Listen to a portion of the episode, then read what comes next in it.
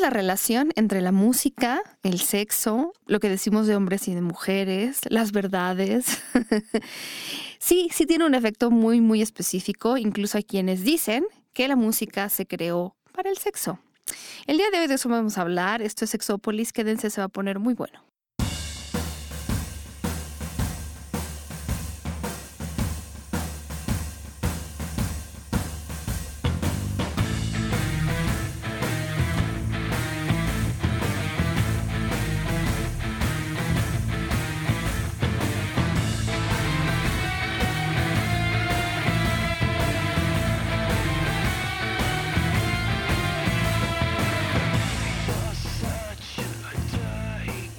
Tal? Bienvenidos y bienvenidas a Sexópolis, a esta cabina sexosa. Ya sé que son las épocas de las fiestas navideñas o, o lo que ustedes celebren, este fin de año, mm, reyes, lo que sea. Pero mm, eh, la música, bueno, sí, la música de esta época no creo que sea muy sexy, que digamos, pero en general la música hemos tenido ganas de hablar. ¿Quién sabe? Hay de todo. Habrá quien se excite con los villancicos, mi querido Jonathan. sí. Ay, no, bueno. No, la, la, la, la jojosexualidad es una realidad. El regalo de Navidad con, no. Hay canciones, es que sí hay canciones, incluso villancicos que han dejado como muy modernos, que tienen ritmos muy latinos. Sí, fíjate que sí. Y que sí han quedado súper chidos. No, y hay- ahorita pienso en canciones navideñas, no sé si se pueden clasificar como villancicos, pero que sí hablan como de, de estar con la pareja y en la cama, y no, no como en cuestión de sexo, pero, pero son interesantes también. Y, y, y sí, yo creo que es, es justo que hablemos de la música y el, y el sexo. Y quiero empezar por decir que no voy a hablar, o sea, sí vamos a hablar, pero no, no va a ser de eso el programa, del reggaetón. Sí voy a tocar el tema porque me parece importante, pero no vamos a solamente hablar del sexo y el reggaetón, porque además ya ahorita, pues sí, mucha gente habla de, de que el reggaetón y el sexo y es lo mismo y el mundo se va a acabar, pero de eso vamos a hablar eh, poco a poco. En realidad me interesa más hablar como primero de esta relación entre justo lo que nos provoca la música, que además me doy cuenta de que no es tan universal que digamos, ya les diré en unos minutos más cuáles son los el top 20 de la música que la gente considera sexy o de la mejor música que la gente considera que se puede escuchar cuando se tiene relaciones sexuales. No sé ahí si Jonathan tenga algún favorito. Eh, sí, no.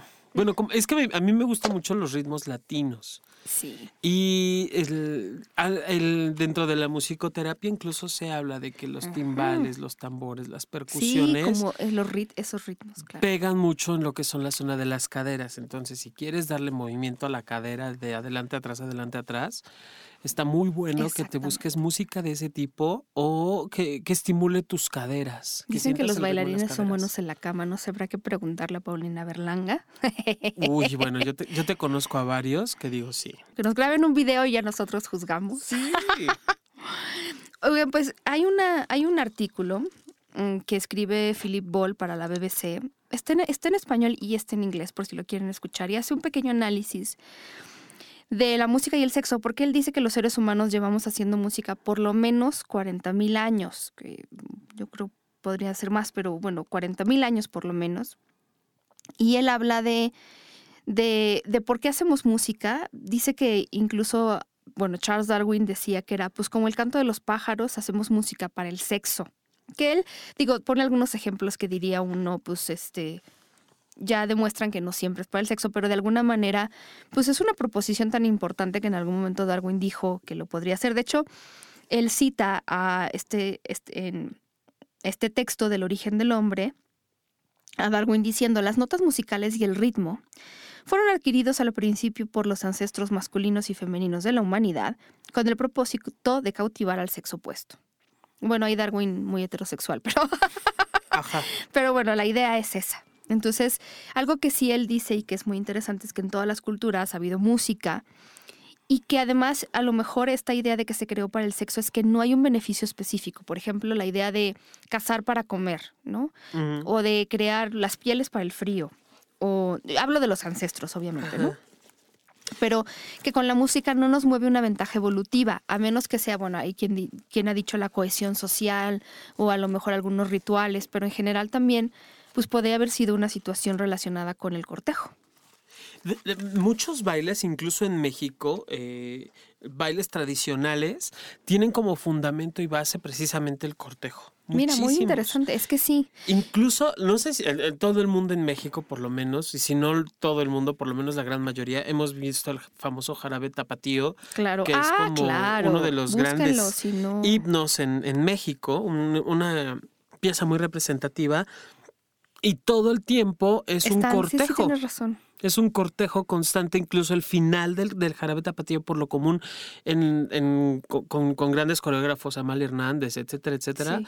Eh, lo que hacían o lo que hacen con el remate final de la melodía es inclinar el sombrero para taparlo a público y simular un beso. O sea que al final sí se logra el beso. En Veracruz, por ejemplo. Ay, mira, yo qué mensa. O sea, qué idiota soy. Nunca lo había visto de esa manera. O sea, así como un cortejo, pero claro, más allá de eso, pues hay otro interés. Sí, que llegan al fin incluso. En, en, Veracruz, fíjate, en el baile de la bamba, si no mal recuerdo, está el famoso, el famoso enlace del moño o, mm, armar el moño con el zapateado. Búsquenlo igual si quieren en YouTube.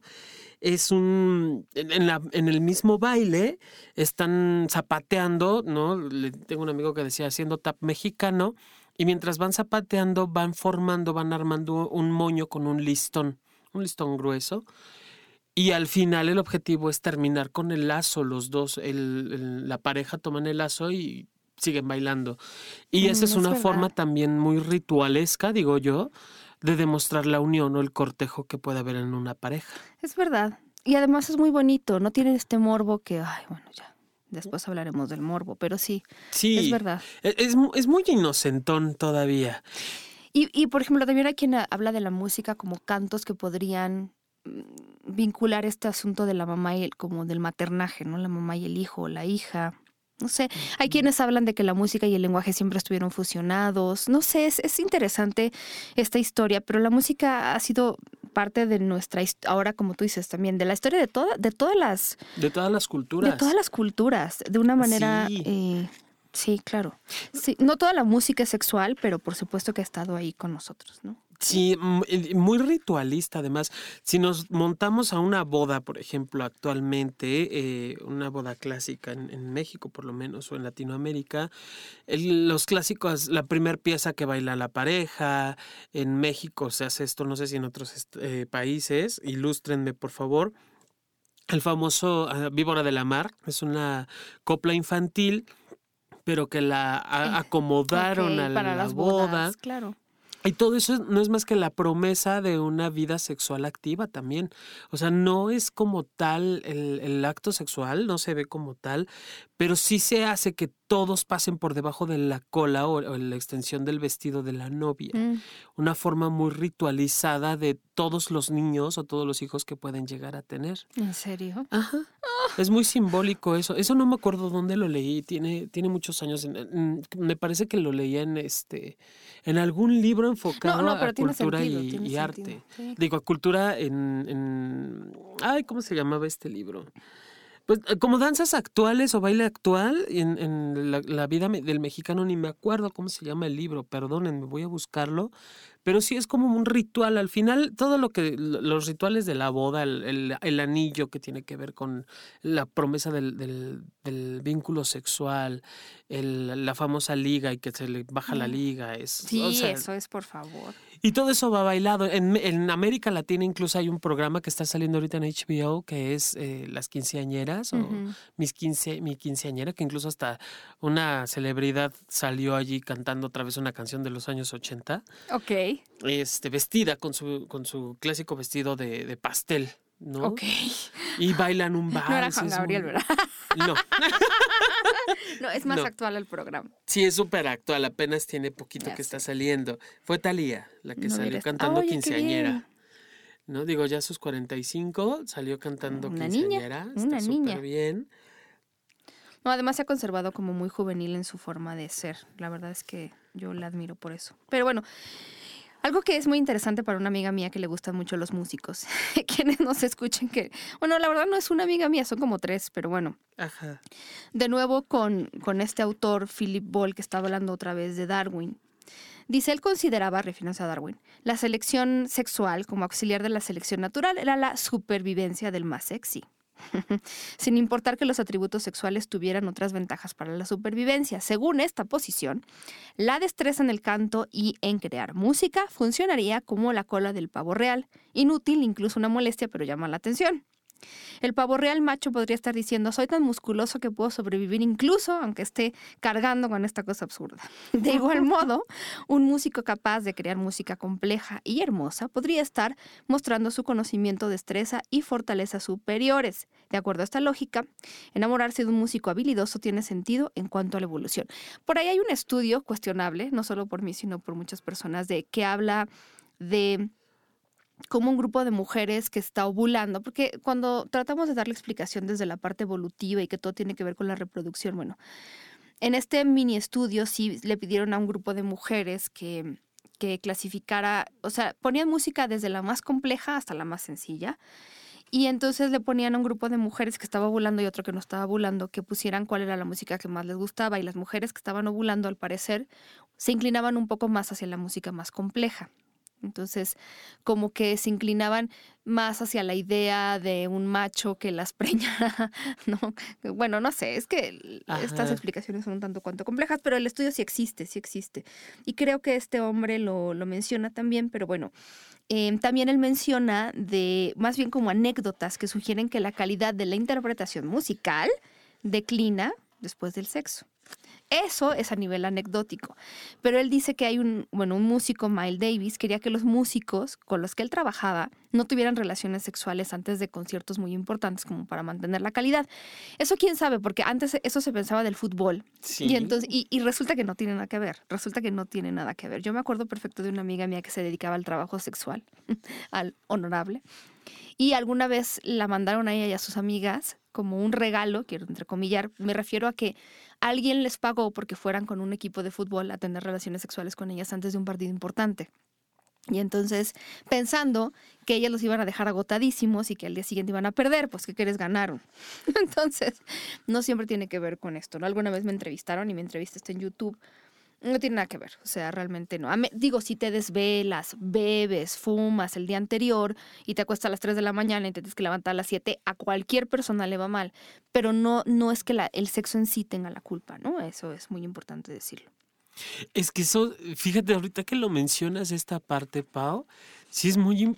Ah, el, finalmente el sexo genera endorfinas y otras hormonas encargadas también de activar el organismo y el metabolismo también si puedo entender que se entiende que nada más tener relaciones sexuales, valga la redundancia, eh, las relaciones sexuales eh, eh, son por la noche, entiendo que sí. Está mal, vaya entrecomillado, que, que, antes de un partido o antes del concierto tengas sexo. Pero si ocurre en una hora decente, ¿no? Onda 5, 6, 7 de la tarde, que tienes actividad sexual y duermes y no te trasnochas más y no tomas alcohol ni, ni demás cosas, obvio te puedes mantener un buen rato. No, además lo que nosotros siempre hemos dicho en este programa, el bien cogido se nota, es feliz. Cuando le ven la cara de felicidad, el otro día yo estaba escuchando a una locutora que no conozco personalmente, pero en un programa de radio a las 6 de la mañana con una energía y una felicidad que yo dije, esta mujer De seguro. Se la sirvieron muy bien el día anterior y me da gusto por ella, porque es que de verdad se notan estas cosas, ¿no? Se notan, se notan. O sea, estaba más, más contenta de lo, de lo acostumbrado. Pero bueno, ¿qué otras cosas se saben? La música, ya lo decía John, es que. Y los ritmos, ¿no? Em, la música, eh, dice, dice Luisa Torres, que escribe un artículo sobre la música y el sexo, es un arte que entra directo al corazón y deleita el campo perceptivo de las personas por medio de la melodía, la armonía y el ritmo. Esta combinación puede cumplir con varias funciones psicoanímicas en el ser humano como entretenimiento, comunicación y ambientación, entre otras cosas, como también incitar al amor, al placer, al goce y al erotismo. Personas que han experimentado esta sensación sabrán del poder que tiene la música sobre las emociones y el erotismo. Y ella cita un artículo muy, sí, un artículo de investigación muy interesante. Es una investigación encargada por Spotify. Spotify, que es esta no sé cómo describirla, pero esta aplicación, este servicio de, de, música donde uno puede pedirle, ya, ya, ya hay más música, porque antes yo le pedía canciones y me decía de qué, de qué me hablas, y ahora ya hay más cosas, pero encargaron un estudio sobre em, pues, la música que además em, lo hizo, no lo hizo Spotify, sino se lo encargaron a un psicólogo musical de nombre Daniel eh, de la Universidad de Londres. Pues, tiene un nombre bastante complejo. Pero algo que, fue como el, el, titular de muchos periódicos fue que el, más del 40% de las personas expusieron que escuchar música los estimula igual o más que el tacto el ser tocados o tocadas por su pareja. El solo escuchar la música, incluso, y en eso yo estoy de acuerdo, la anticipación de escuchar música era súper excitante. Entonces, estas personas decían, sí, la música me puede excitar igual o más, incluso más que el que mi pareja me toque. El 40% de las personas dijeron eso. Me parece interesante. También en este estudio, porque claro, es Spotify, eh, realizado a 2.000 personas en el Reino Unido entre los 18 y 91 años de edad. Se les preguntó, no sé cómo, porque no, no, no me, digamos que el artículo original, tal cual redactado por el psicólogo, no está en mis manos, pero eh, sí les preguntaron, y, esto nada más por cuestionar un poco la metodología, pero les preguntaron a estas personas que dijeran, no sé si les dieron como una selección previa de música, o que se acordaran de la música, o les pusieron las canciones, no, no lo sé, pero resultó en una lista de 20, em, de 20 canciones o 20, el top 20 de la música para tener relaciones sexuales. Y les digo esto porque, miren, yo les voy a leer tal cual, salió el top 20 y no sé, ya ustedes me dirán, este, pues, ¿no? Como, ya, no es el único estudio y ahorita les vamos a, les vamos a presentar más, más estudios, pero en este estudio muy extraño, les preguntaron justamente el, qué música les gustaba más para, para hacer el amor. En primer lugar, está cualquier canción de Dirty Dancing, esta película protagonizada por eh, Swayze, por Patrick Swayze. Hay una canción, yo realmente no, no ubico muchas de las canciones, pero conozco esta canción de I Had the Time of My Life. Se me hace muy linda, no se me hace necesariamente sexy, pero está en primer lugar. De hecho, no solo está en primer lugar esa canción, más bien está todo el soundtrack de la película, está en, ese, en esa lista como el primero, como el primer lugar. El segundo lugar está Marvin Gaye. yo no sé, la verdad es que me van a matar cuando yo diga esto, pero yo a Marvin Gaye no lo tenía tan ubicado, sí a su música, pero lo ubiqué muchísimo más cuando, cuando sacaron esta canción de, pues que cantan sobre Let's Marvin Gaye, que lo usan como verbo y que la gente odia, la ha odiado siempre, no me importa, pero así es la vida, a mí me gusta. Entonces, este, este músico tiene muchas canciones muy sexosas, y Sexual Healing, yo la verdad, mm, a ver, ¿qué les puedo decir? Yo la escuché y me dio mucha risa, no me maten. No yo creo que también es una cuestión de generación. Por eso, por eso hablo de que no sé bien cómo estuvo la metodología, porque a mí me hubiera gustado saber si hubo un consenso en cuanto a la edad y la selección de la música, porque Dirty Dancing pues es de los... Años 80, 70. Sí, ¿no? Es como... 80. Ah, sí, es extraño. Es, eh, sí. Sí, a mí no se me haría nada sexy Dirty Dancing. O sea, sí tiene canciones muy Pero para bailar, ¿no? sí, muy buenas las canciones y demás, pero no se me hace como sexy.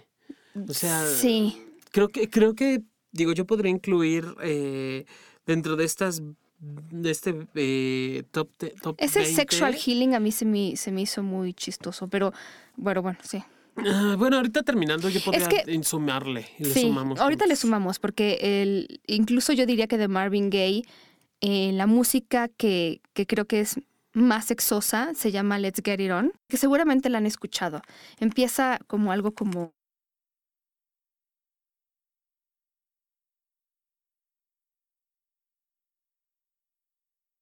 pero ya le suena. O sea, esa entrada ya le suena.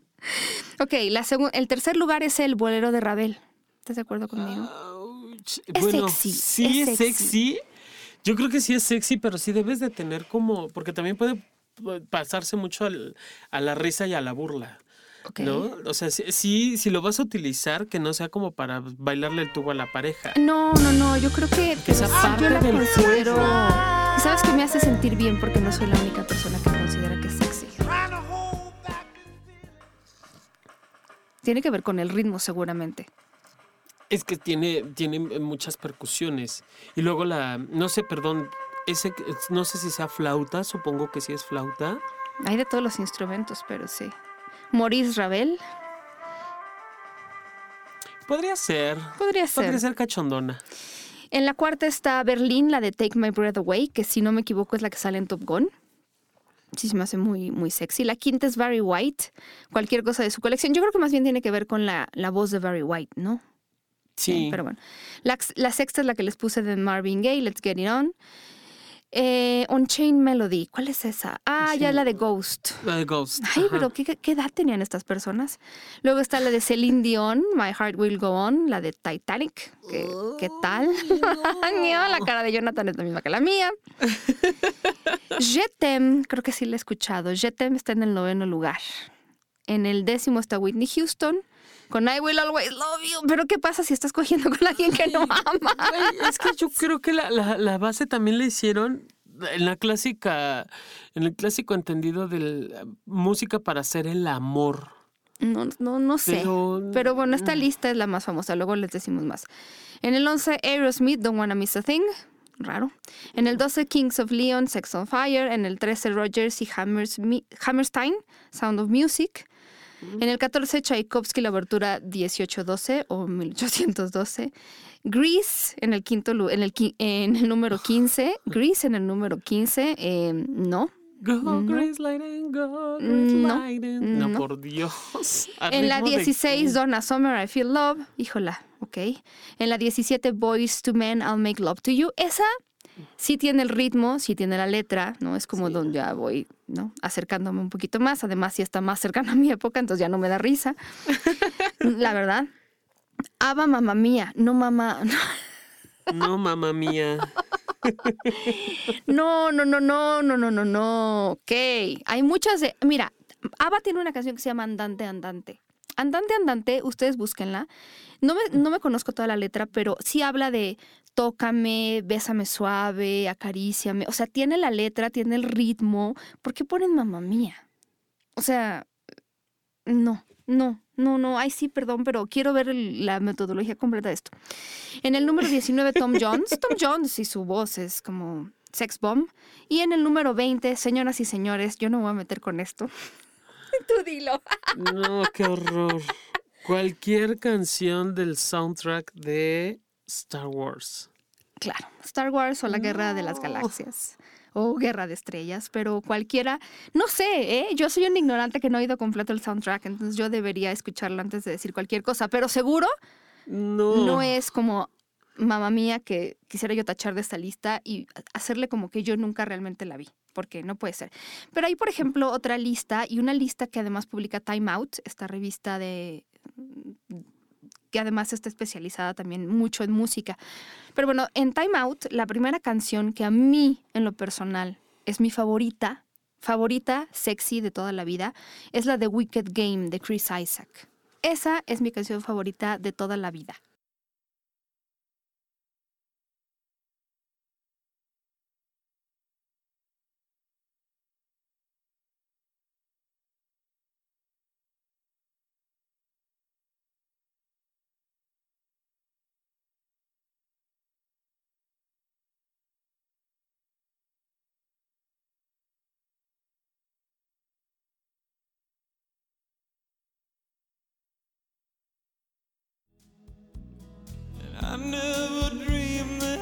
Y todas sus versiones, bueno, que además me han enseñado varias, Y luego hay otra en segundo lugar, Untitled, de, de Angelo. Obviamente todas están en inglés, pero... Y yo esta lista estuve escuchando porque esta lista viene en timeout.com. Búsquenla como las 50 canciones más sexys jamás hechas, de 50 sexiest song ever made búsquenla así porque además les da la posibilidad de escucharla. Need You Tonight de In Excess, I'm on Fire de Bruce Springsteen, eh, Lay, Lady Lay, Bob Dylan. Entonces aquí hay como una selección. Sí, yo, yo le sumaría canciones de, de, de Madonna Ay, ¿qué que se me hace muy, muy cachonda, erótica. Eh, exactamente. Este, Justify My Love también Justify My Love es como de las más sexys. Seguramente está en esta lista, ¿sabes? Ojalá. Seguramente está en esta lista. Y Britney Spears también tiene unas muy movidas, pero que son muy cachondonas. ¿No? Por ejemplo, la de I'm a Slave Toxic. for You también está. Y Toxic. Sí, Toxic. Oh, sí. Está también George Michael, They Want Your Sex. Está, está Azalia Banks. Bueno, es que hay que tener un poquito de todo, ¿no? Mm, de Prince. Prince, aquí viene una que no es como, no la conozco tanto, pero Cream es una canción también muy sexy. Pero tienes razón, hay como... Es que sí hay que hacer un playlist. Nunca te ha pasado que, a mí sí, un par de veces, que estás como en el momento y de repente pusiste música, pero o ya llegó el anuncio de Spotify, o ya pasó a la canción que es el himno nacional que tú bajaste para hacer no sé qué cosa. la, la pregunta es, ¿te levantas a cambiar la canción o haces como que... No. no, qué hueva. No, Pero es que, desconcentra. Así como te puede, la música te puede llevar a los momentos más cachondos, también te desconcentra. Pero es parte también del, del juego erótico, ¿no? O sea, sí, sí puede la canción estar súper chida y si de pronto entra el ratón vaquero o, ¿cómo se llama esta de, de estrellita donde estás y demás? Ándale, por ejemplo, estrellita donde estás, te pararías. Ay, no, me, pararía muerto de risa, pero creo que es parte también del juego erótico. Y estaría divertido. Yo las veces que he armado así como el súper repertorio de música cachonda para el sexo, comúnmente pongo primero música muy... Digo, a mí me encanta la música clásica. Me fascina la música clásica pero sí le voy metiendo como música más ya más, más moderna y sí termino con música muy de tambores y de cadera y ah, hay una canción que, que para mí eh, ya les dije que Wicked Game pero hay otra que se llama The Forgotten People.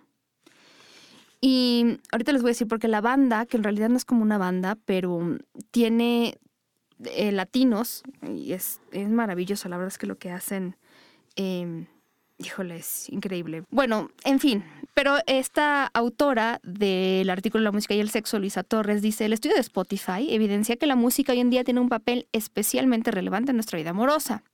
Ahora sabemos que Martin Gay es clave para el éxito cuando llega el momento de seducir a la pareja en el dormitorio.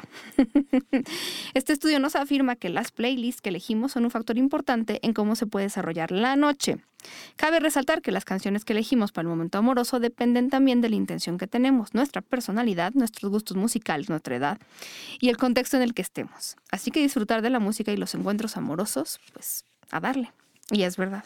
Hay otro estudio de Dilma Carpenter y Silvia Knockblock Westerwick del 2007 que habla de que, bueno, en realidad esto sí es un sí este el estudio y sí es un experimento en el que dividieron a las mujeres en, dos grupos, ¿no? Esto al azar. Algunas les pusieron un rato, no, no me acuerdo cuánto, pero en el artículo dice, un rato música cachonda o sugestiva, de letras como cachondonas, ¿no? Y al otro grupo le pusieron música neutra. Entonces, Después les pidieron que calificaran a un grupo de hombres, ya sabes, como de guapos, saldrías con él, no saldrías con él, ¿no? Pero además eran, eran personas como, no estaba muy específica su personalidad, era como solo descritos vagamente. Bueno, las que habían estado escuchando música cachonda querían con todos, básicamente. Lo cual encontró, esto lo pongo yo en mis propias palabras, que las, las mujeres eh, son más querendonas con la música. Queren, querendonas, sí. Ok, y yo diría que todos los melómanos.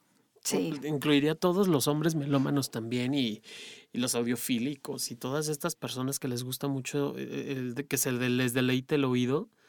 Híjole, y, no dudo, Pau, que sí, terminaran con esta parte de la excitación porque finalmente están escuchando y también lo vamos remembrando. los sonidos, la voz, la palabra, muchas cosas van activando eh, partes del cerebro. Tienes toda la razón. Que, que principalmente la memoria y el recuerdo y la sensación. Y luego si hay canciones, por eso es importante la música blanca o música neutra en el, otro, en, el otro grupo.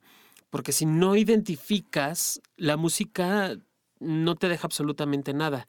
Pero si es una melodía, por ejemplo, eh, eh, no sé, Los Ángeles Azules 17 años, que te deja bailar con alguien que te gustaba, obviamente escuchas la canción y se, de inmediato se activan cosas en, ti. Eh, sí, tienes toda razón. En eso estoy eh, de acuerdo contigo. Y fíjate que hay un sexólogo de nombre Santiago Frago, que es codirector del Centro Especializado en Sexología Instituto Amaltea en Zaragoza, en España. Menciona que la música tiene una gran capacidad de vocación para transportar a momentos placenteros o mejores escenarios eróticos. También es parte de la fantasía. Cuando a mí me ha tocado analizar fantasías escritas de hombres y mujeres, muchas hablan de la música, ¿no?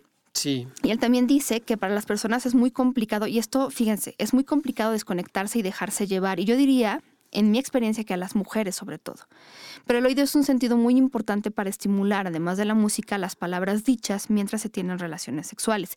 Y lo que lo que de lo que él habla es que para estas mujeres, para quienes se desconectan y no pueden llegar al orgasmo. Es que es, decimos desconectar porque así es como lo viven estas mujeres. Y justo hace poco me tocó platicar con una de ellas, se desconectan.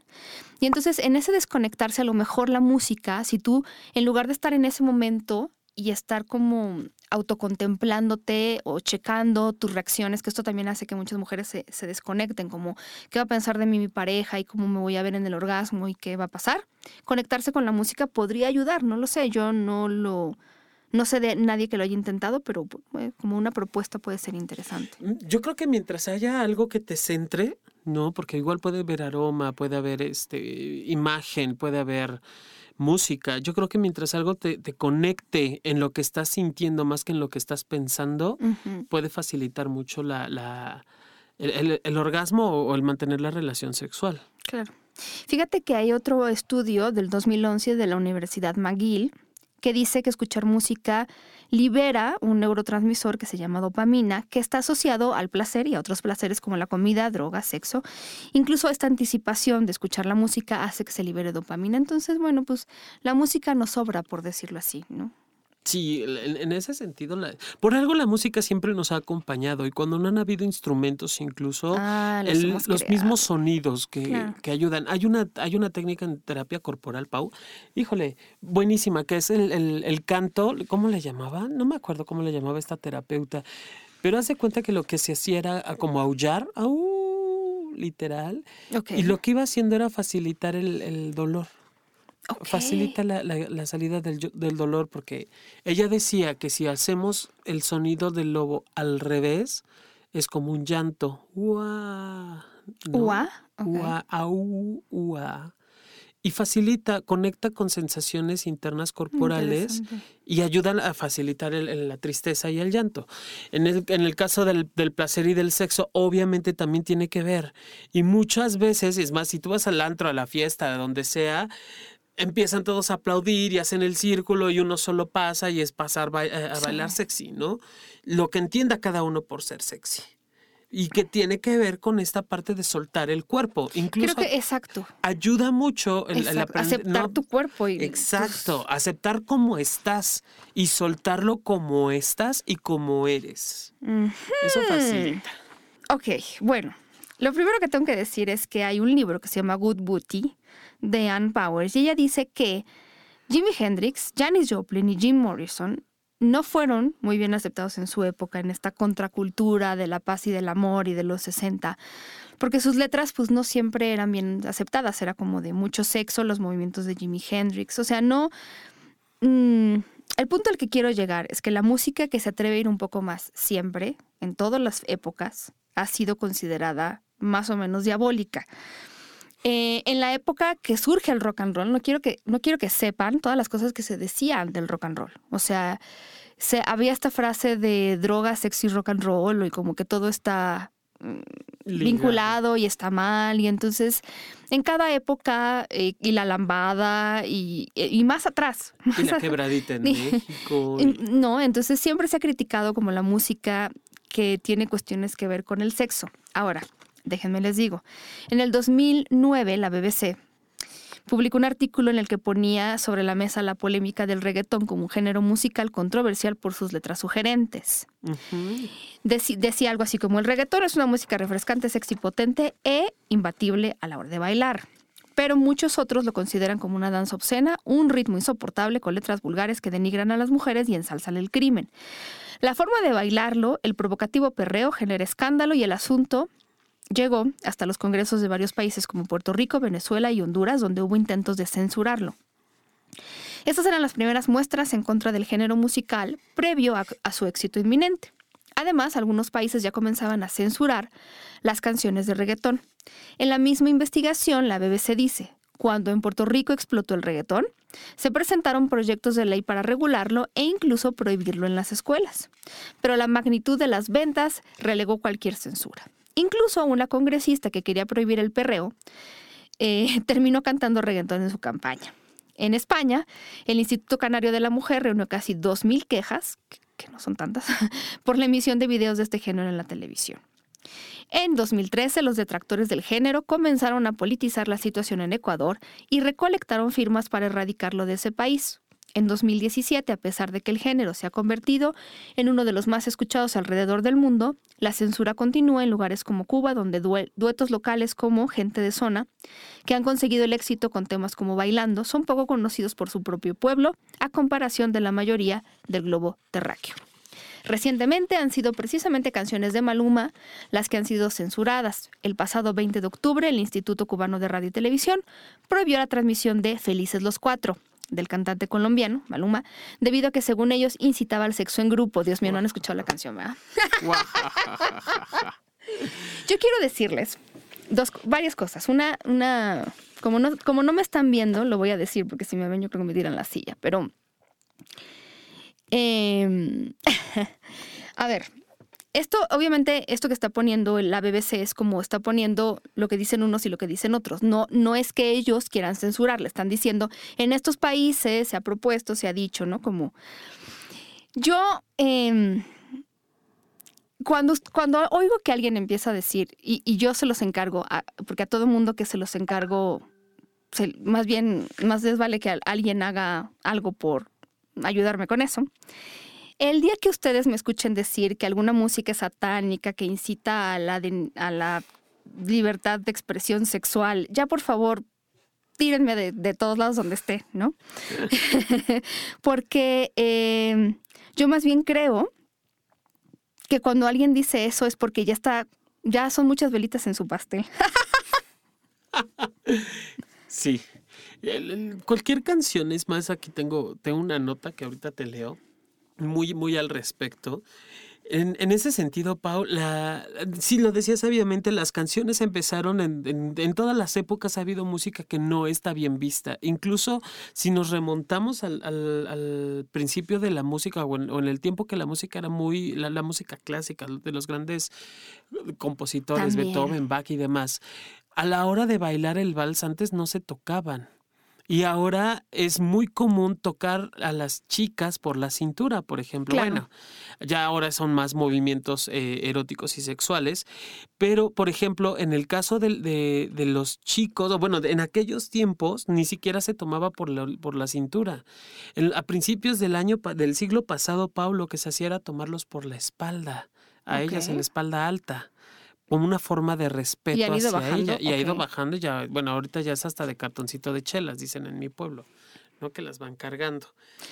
Entonces, pero, no hay... Todo esto va variando, Pau.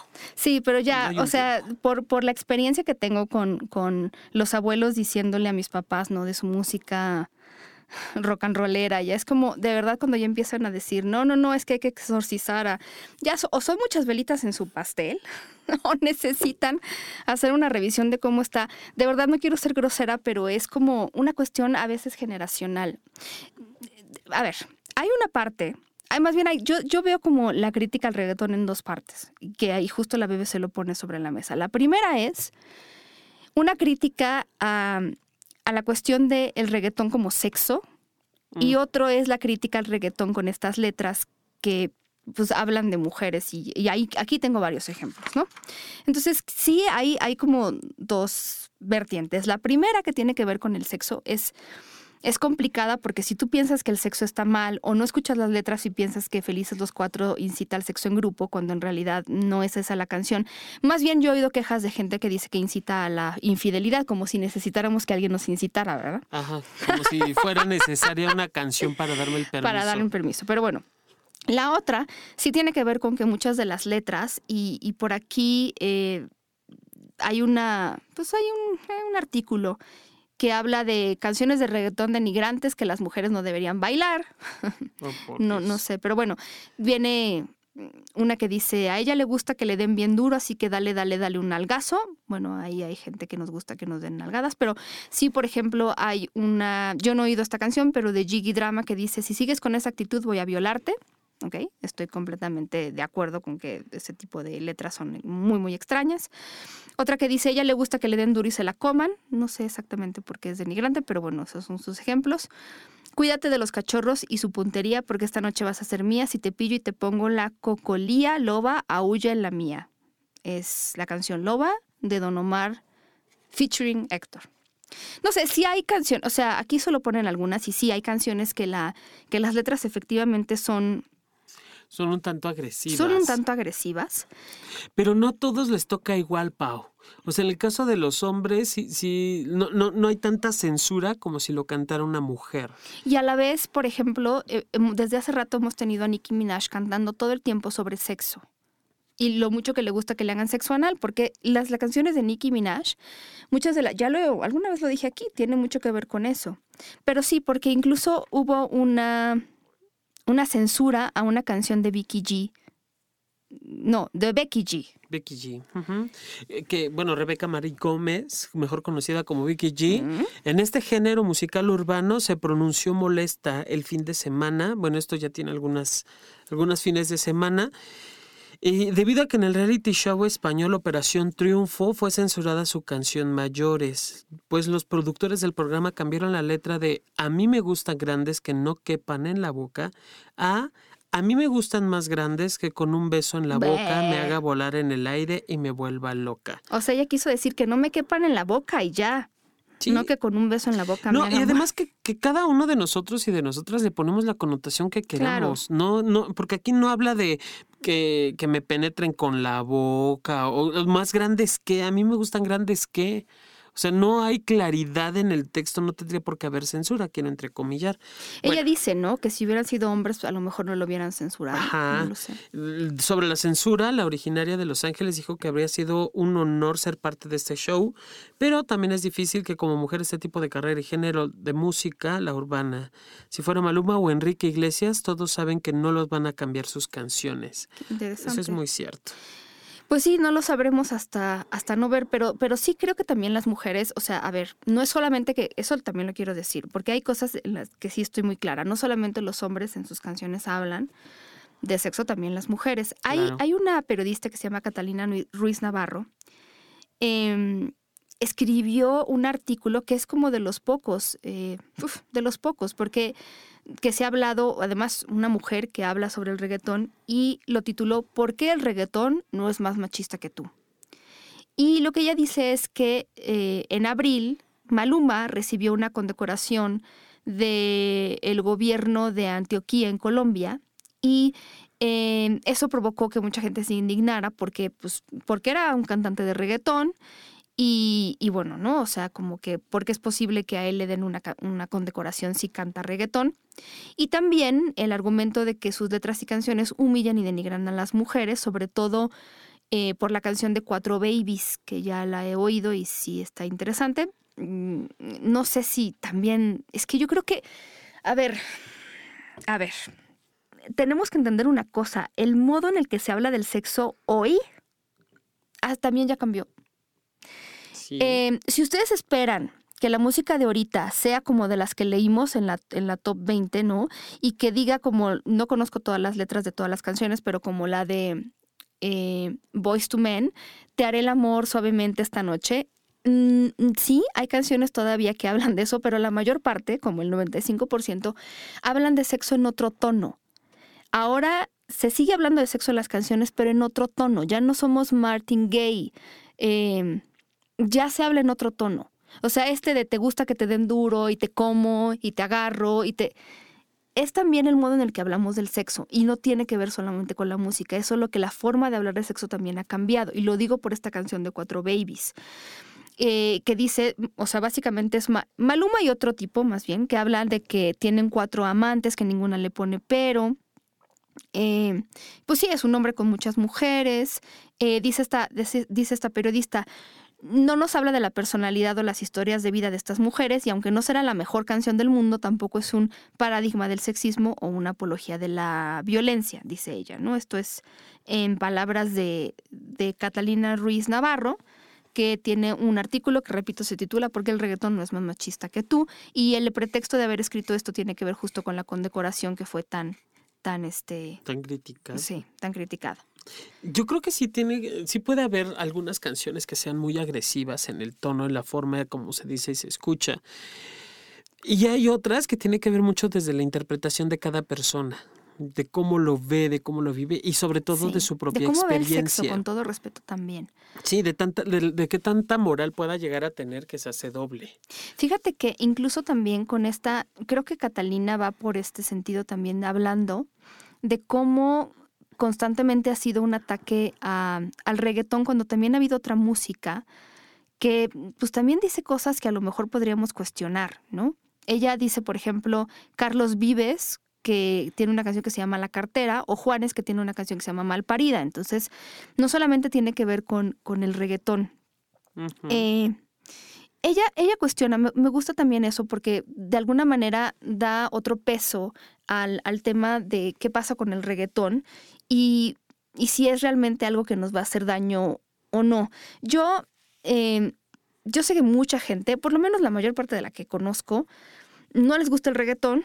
A mí me gusta el reggaetón, me gusta bailarlo. Y sí conozco mucha gente que baila para quien el reggaetón es, es increíble de bailar. Incluso hubo una amiga que nos estuvo dando bailarina, unas clases de perreo, que además, mm, híjola, todo lo que tú decías sobre la música y cómo te ayuda a moverte, cómo te ayuda a soltarte, yo lo veía en las mujeres que estábamos tomando la clase, ¿no?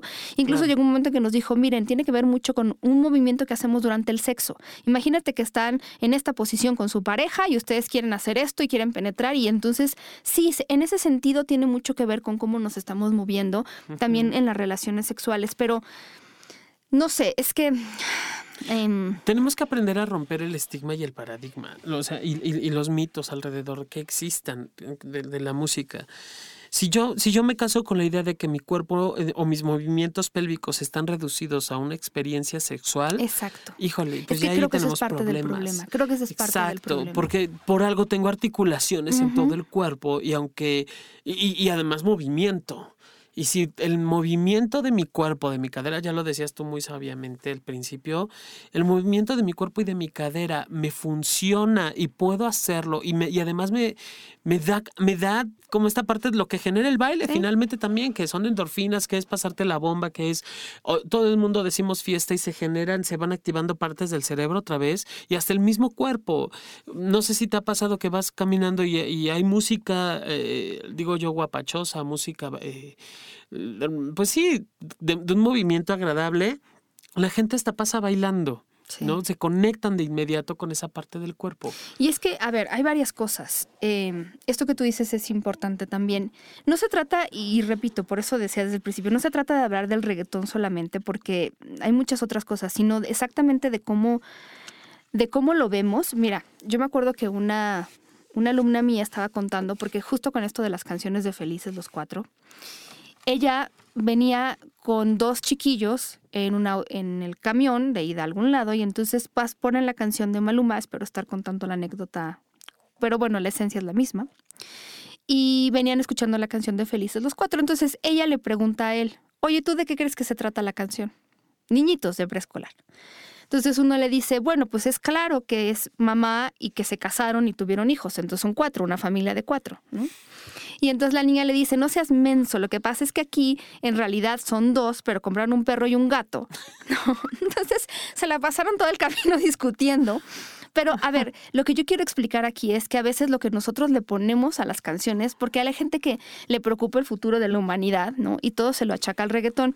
Si yo, yo tengo cosas muy claras. Para empezar, sí hay letras que, que del reggaetón o de que no en general, que sí que a lo mejor tendríamos que eh, revisar. La cosa es, primero que nada, censurar es una cosa imposible, porque hemos querido censurar, como todo lo que leí, muchas cosas en la vida, desde el alcohol hasta la música misma, y la censura nunca cambia nada, porque siempre encontramos la manera de vivirlo. Censurar las cosas en un mundo en el, como en el que vivimos con la cantidad de cosas que tenemos es imposible. La censura no es el camino para lograr cambios y ustedes están de este lado que piensa que el reggaetón es malo y va a acabar con la humanidad que también yo les diría, no lo achaquemos todo al reggaetón. La verdad es que el reggaetón, en todo caso, es una prueba de cómo se está hablando de la sexualidad y el género allá afuera. O sea, no es como que es que en el reggaetón se habla de esto y afuera no. ¿No? Fuera del reggaetón nadie habla de estas cosas. Pues no, la verdad es que no. o sea, el reggaetón es un reflejo, por así decirlo, de la manera en la que nosotros abordamos el sexo. Yo también quisiera invitarles a las personas que están en esta discusión también a, a ver estas cosas un poco más frías, no tanto vinculadas a la idea de que el sexo es malo y que todos los movimientos pélvicos, como dice Jonathan, tienen que ver con el sexo, porque va más allá de todo esto. Si nosotros empezamos a ver el sexo como malo, entonces ya la discusión parte desde otro lado parte desde otro lado. Porque entonces ya estamos viendo como que la música que lleva a movernos, que nos lleva a sentirnos este, bien y excitados y a mover la cadera ya es mala. Entonces ya nos salimos de la discusión un poco de, de qué es lo que dicen las canciones y cómo se está hablando del sexo. Y eso de que le den duro, mm, a mí me gusta que me den duro. o sea, no, me parece denigrante, punto, ¿no? Y, e, e, incluso hay personas que, que, les gustan o que disfrutan estas, este tipo de lenguaje en la cama. Por supuesto. ¿no? Y, y, además es lenguaje que a veces se puede quedar corto en comparación a lo que les puede llegar a gustar. Y eso también está investigado. Hay personas que, que todo lo que tenga que ver con, con coprolalia se sienten identificados y que les encanta y, truéname lejote y palabras como demasiado fuertes, quiero Para algunas personas y para otras. Para algunas personas. Entonces, rompamos el esquema de que todo está en contra de, y más cuando está hablando del sexo, y demos oportunidad de ver qué me, qué me pasa con esto que estoy escuchando. Sí, ¿qué me pasa? Y miren, eh, independientemente de lo que ustedes opinen, y sé que va a haber opiniones al respecto, yo, o sea, la idea es como abrir un poco la discusión, pero lo que hacemos siempre en este programa es no desde el nada más prejuiciar y creer que prohibir las cosas es la solución, a todo. Eh, y además, incluso yo les pediría a la mayor parte de que yo ya dije de personas que conozco que odian el reggaetón, que lo separen del género musical. Sepárenlo del género musical, porque entonces va a ser, cuando yo te hable del reggaetón y de la violencia de género, es que el reggaetón es horrible sí, pero no estamos hablando del género musical, estamos hablando de las letras y de qué podemos hacer. Y escuchen esto porque es, si quieren, para algunas personas va a ser como obvio, pero sigue siendo lo más importante, la educación. Nada sustituye a la educación. Es que la televisión, es que en el porno, es que en el cine, es que en la música, ¿saben cómo se cura todo eso? Con educación. Con educación. Por supuesto. Y allí ninguna canción tiene cabida porque entonces yo ya, yo ya enseñé y que tiene que ver mucho también las experiencias y me voy a remontar al ejemplo de los niños de preescolar. Sí. Su experiencia queda reducida que es papá, mamá, perro y gato. O papá, mamá y los dos hermanitos. Y felices los cuatro, sí, por supuesto. Pues sí. Porque tiene que ver de mi experiencia. Entonces, ¿cómo he tenido mis experiencias eróticas y sexuales para poder juzgarlo de esa manera? Es también un muy buen punto para iniciar, Pau. Exacto, como tú dices, ver primero en mí mismo qué me pasa. Ok, odio el género o no lo odio pero independientemente de eso, qué es lo que veo, qué es lo que quiero.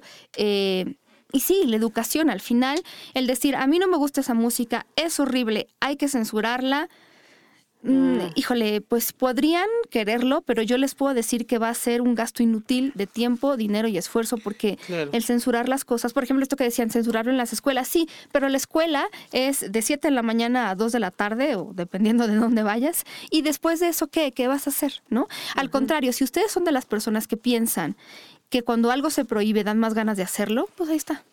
Ah, por supuesto. Tienen que prohibirlo para que entonces a la gente le dé más ganas de ir a averiguar qué es exactamente lo que estamos ajá, prohibiendo. Por supuesto, porque entonces... Es separarlo de esta idea de que el sexo es malo, de que toda la música es mala, de que todos los movimientos son malos porque ya no estamos en 1700, ¿verdad? Y, y del género, no sé, ahí ustedes nos dirán en la discusión un poco más sobre, sobre el tema. Yo no tengo problemas con eso porque a mí no me disgusta el género y porque muchas de las canciones me parecen muy sexys y sexys para bailar. Otras las critico y como siempre hay muchas de esas canciones que creo que deberían no existir, pero creo que a mí y a muchas de las personas que yo conozco no les afectan porque tienen algo que se llama educación de la sexualidad. Sí. Qué difícil es. Chicos y chicas, nosotros nos vamos, pero les deseamos mucho sexo. Y que, que, el próximo año, Pau, esté lleno de todos esos deseos sexuales y propósitos sexuales que te hacen falta por cumplirte. Que este sí, ya sea el año para cumplirte. No sé si tus fantasías, pero sí tus deseos y tus propósitos. Siempre háganse su propósito sexual y traten de cumplirlo. Si necesitan ayuda, pues ya saben que nos pueden escribir. Em, em, eh, visiten la página de Estudio Cuarto del Fondo, visiten la página de Sexualidad Sí. Sexualidad, sí. Y la del Instituto Mexicano de Sexología. Sí. También síganos en Twitter como arroba sexpaumillán y arroba sexólogo-yaco. Y pues a divertirse, mi querido. Vámonos a bailar. Hay un lugar buenísimo. A perrear. a mover el esqueleto. Qué rico. Nosotros les decimos lo mismo. Pórtense mal, cuídense bien y hasta la próxima.